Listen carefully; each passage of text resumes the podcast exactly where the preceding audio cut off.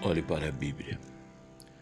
Quando você se sentir fraco, cansado e incapaz, vai encontrar um monte de exemplos de pessoas como você ali.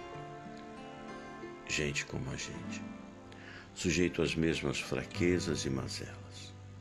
O Espírito Santo não escondeu os podres de ninguém, tanto que mostra o patriarca Abraão mentindo, Jacó enganando, Davi adulterando, Noé bêbado por aí vai.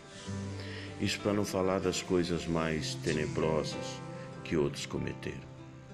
Mas não fique só olhando para eles. Siga o exemplo do salmista no Salmo 121 e olhe para o alto. Olhe para o lugar para onde eles olharam.